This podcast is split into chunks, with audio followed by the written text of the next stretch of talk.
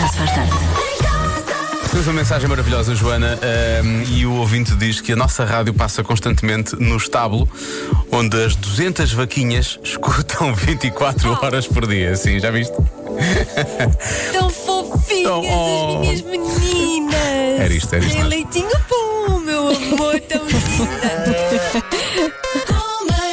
Beijinho para todos os estábulos e para todas as vaquinhas que nos estão a ouvir e a preparar-se para dar leite. Muito bem. Agora, não sei se já reparou, o Diogo não está. Perguntará, e muito bem, tem todo o direito a isso, porquê? Não sei se viu o vídeo no, no Instagram da Rádio Comercial, eh, o vídeo do que aconteceu ontem. O Raminhos mostrou o seu tronco desnudo e eu apanhei um grande susto. Ora, hoje eh, constam as más línguas que o Diogo não tinha roupa seca e o que é que aconteceu? Ele vai ficar em casa para eu não ter de apanhar outro susto e para não ficar traumatizada para sempre. Portanto, só, só temos de agradecer, eu principalmente, agradecer e seguir a emissão de quarta-feira. Ahm, muito bem-vindo, bom regresso a casa. Já se faz tarde, até às 8. Já se faz tarde. Quero que fique, até porque tenho aqui uma história embaraçosa do Natal. Está a aproximar-se a quadra natalícia da família, mas também das histórias embaraçosas. Aqui vai esta.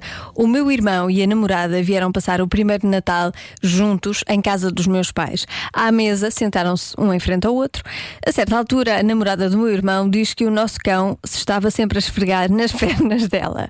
Admirado, o meu pai diz que o cão estava sentado e quieto ao lado dele. Acontece que era o meu irmão a tentar fazer jogos de sedução debaixo da mesa com a sua namorada. E foi o que aconteceu. Se quiser partilhar histórias igualmente embaraçosas dos seus natais, força aí, estou aqui para isso. Eu gosto de ouvir, gosto de ouvir histórias de- embaraçosas desde que não me envolvam. 910033759, o WhatsApp da comercial está aberto para si. Já se faz tarde. Na comercial. Estamos a pedir histórias embaraçosas de Natal. Uh, já tenho recebido aqui algumas no WhatsApp. Por exemplo, esta a minha filha recebeu no Natal como presente da tia um rolo de papel higiênico há três anos. Bom, hum, é original, pelo menos. Mas há mais. Há mais embaraços. Olá Joana. Queres histórias embaraçosas? Quero. Então, tinha eu 16 anos, 16, 17 anos, e eh, a minha mãe decidiu dar-me uma prenda. Essa prenda que eu abri à frente de toda a gente, e o que era? Uma caixa de preservativos. Pronto, é isto. Mais embaraçoso, não havia. Se calhar havia. Pelo menos nota-se uma certa preocupação com a segurança. Muito bem. Sempre em segurança, a divertir-se, mas com segurança. Já se faz tarde. Por que é que eu estou a rir? Porque estive a ouvir histórias embaraçosas. Foi isso que eu pedi, foi isso que os meus ouvintes me deram. Os meus ouvintes são os maiores. E portanto, depois de Miley Cyrus, vamos ouvir algumas histórias embaraçosas. Primeiro, uma história triste. Olá, boa tarde. Fala Frederico, da FAF. Histórias embaraçosas de Natal. Era eu, adolescente, não, tinha pai 10, 10 a 11 anos, ainda não era adolescente. Na manhã de Natal, dia 25, quando vamos ao Pinheirinho para ver as prendas, vejo o meu irmão a receber uma bicicleta, uma BMX, e eu a receber uma mala com uma máquina calculadora e um caderno. Muito bem. Os meus pais queriam que eu fosse contabilista, com certeza. Foi o pior Natal da, da minha vida. Olha Um abraço para todos. Um abraço e que todos os piores natais sejam uma máquina de calculadora no sapatinho. Se calhar não correu bem o ano letivo e o Pai Natal decidiu castigar. Pode ter sido isso, pode ter sido isso. Bom Natal. Mas esta história é que eu gosto mais. Olá, boa tarde. Ahm, relativamente a histórias embaraçosas de Natal, aqui há uns anos eh, o meu irmão tinha mudado de namorada e essa namorada foi passar o Natal connosco e entretanto a minha mãe passou a noite inteira a chamar-lhe o nome da ex-namorada. Eh, pronto, enfim, foi uma situação um bocadinho embaraçosa, mas passou-se. Pronto. Bom Natal, boas festas, beijinhos. Bom Natal, boas festas. A minha dúvida é: foi de propósito ou sem querer? Porque as mães podem ser muito cruéis quando querem. Vamos à vinha de hoje. 18% das pessoas casadas adquiriram algo sem o outro saber. O quê? Já sabe que pode enviar mensagem para o WhatsApp da comercial. Eu já lá vou espreitar. 18%, atenção à percentagem, 18% das pessoas casadas adquiriram algo sem a outra pessoa saber o que WhatsApp 910033759. Já vou espreitar os seus palpites. 18% das pessoas casadas adquiriram algo sem o outro saber o quê? E eu, as respostas que eu tenho aqui no WhatsApp, como é que eu vou dizer isto? São todas hum, relacionadas com o Tutti Frutti, está a ver? Está a perceber o que eu quero dizer?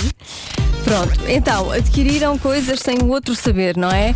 Por exemplo, uh, o Tinder, adquiriram o Tinder, mais um, um, um, um, cartão sim, muito bem, é uma, boa, é uma boa resposta.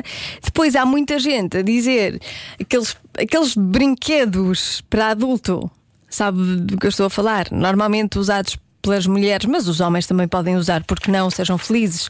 Pronto, há muita gente a dar essa resposta. Há também quem diga preservativos. Hum, ah, depois eu comprei uma bike pelo dobro do preço.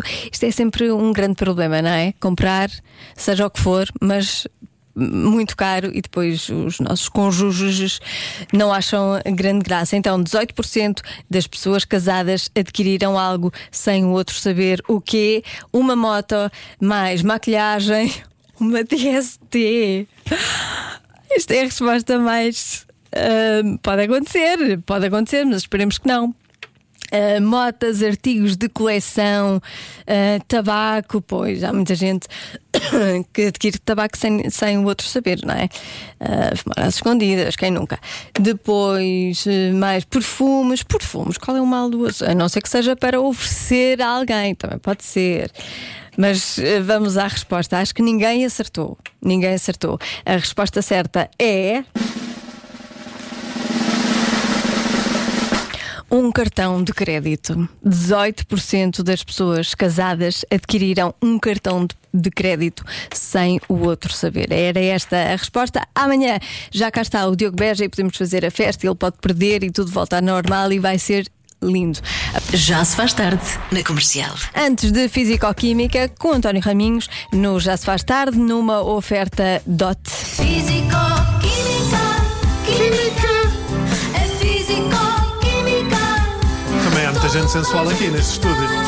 Não estão cá agora. Não estão cá hoje, não vieram.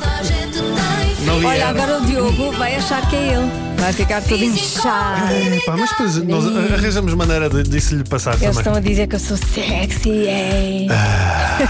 Não, Diogo. Então, o Muito dilema de hoje é sexy ou, ou nem é por pá, muito complicado. Uh, primeiro de tudo, já sabem, enviem as vossas dúvidas para raminhos.radiocomercial.iol.pt Foi o que fez o Nuno de Silva de Vila do Conde e, como eu disse há pouco, se não escutaram, eu troquei vários e-mails com o Nuno porque eu estava preocupado como é que eu havia de expor este caso do Nuno. Eu, vou, eu passo a É explicar. grave, não é? Epá, não é grave. Quer dizer,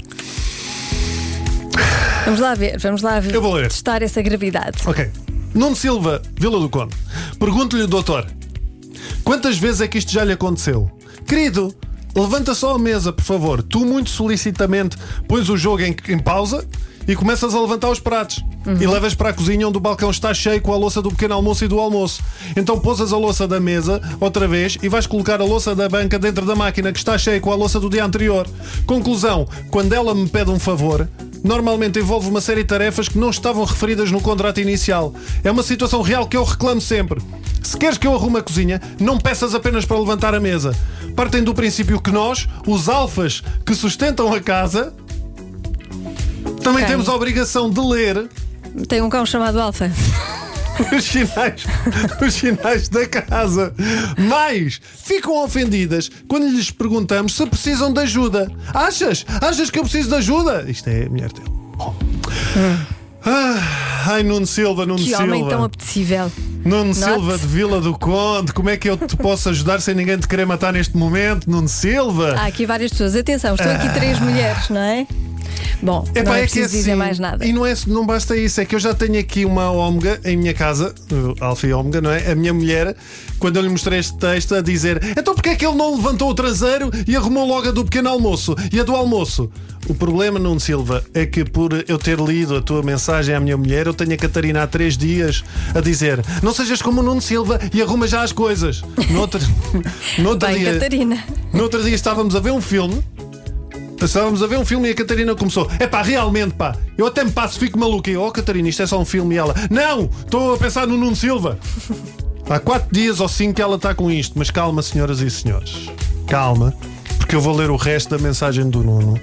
Ah, estava só a Respirem fundo. brincar. Sim, o Nuno Ah. diz assim: evidentemente que todas as piadas que coloco no meio, ser o alfa da casa, pôr em pausa o jogo na PlayStation, são apenas piadas para tornar a história mais engraçada. Eu não costumo Então ajudar porquê a é que minha não mulher. ficou mais engraçada?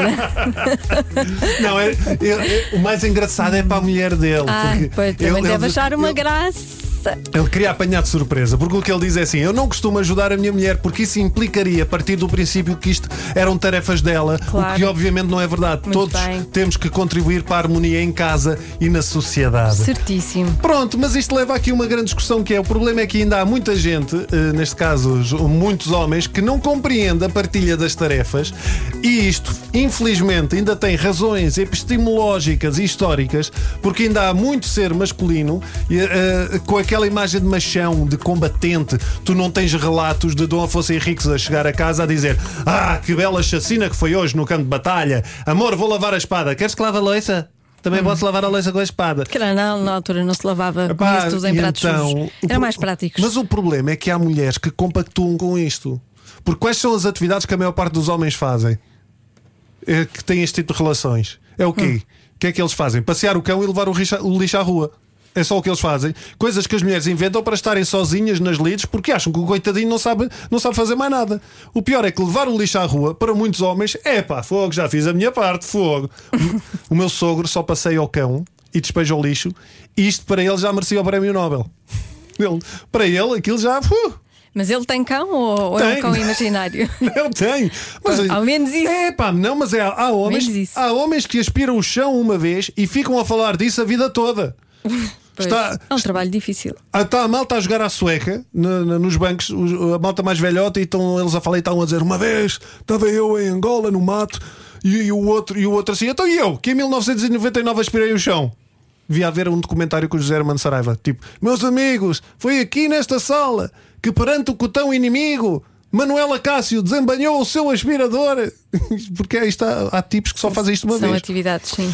Não, só faz isto uma vez, talvez por estas Difíceis. razões. É que há homens que precisam mais de direções. Eu vou, só para terminar, tentar estabelecer aqui um paralelismo. As mulheres eh, que têm eh, algumas dificuldades, por exemplo, na questão do tutti frutti, também gostam de dar indicações.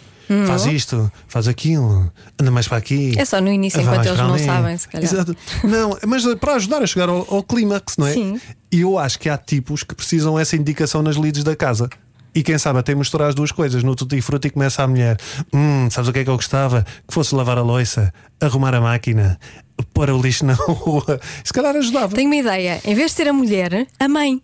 Logo quando ele começa Ah, a não, pera- crescer. Ah, não, mas espera aí, eu estava a pensar. Ai, agora estava a ver a mãe no tutti frutti no meio daquilo tudo. Não, não, não. Ah, que horror. Ensinar as lidas da Mas casa. é isso A que eu estou a mãe. dizer, é isso que eu estou a Não, é dizer. espeta- não, é depois as, as outras É que há uma tradição que tem que ser mudada. pá, tem que ser uma mudada e o Nuno Silva faz muito bem em partilhar as tarefas. Muito bem, Nuno Silva. Tem calma, mulher terminou, de Nuno Silva. terminou numa nota positiva, Sim, Nuno Silva. Foi brincar. salvo, foi salvo. A Físico-Química com António Raminhos, no Já se faz tarde, uma oferta restaurante Dot. O segredo é nosso. Olha, vou, o vou, vou deitar é o lixo. seu. Vou deitar o lixo fora, está bem? Tá bem, vai, vai. Vou passear vai. o cão, já vem.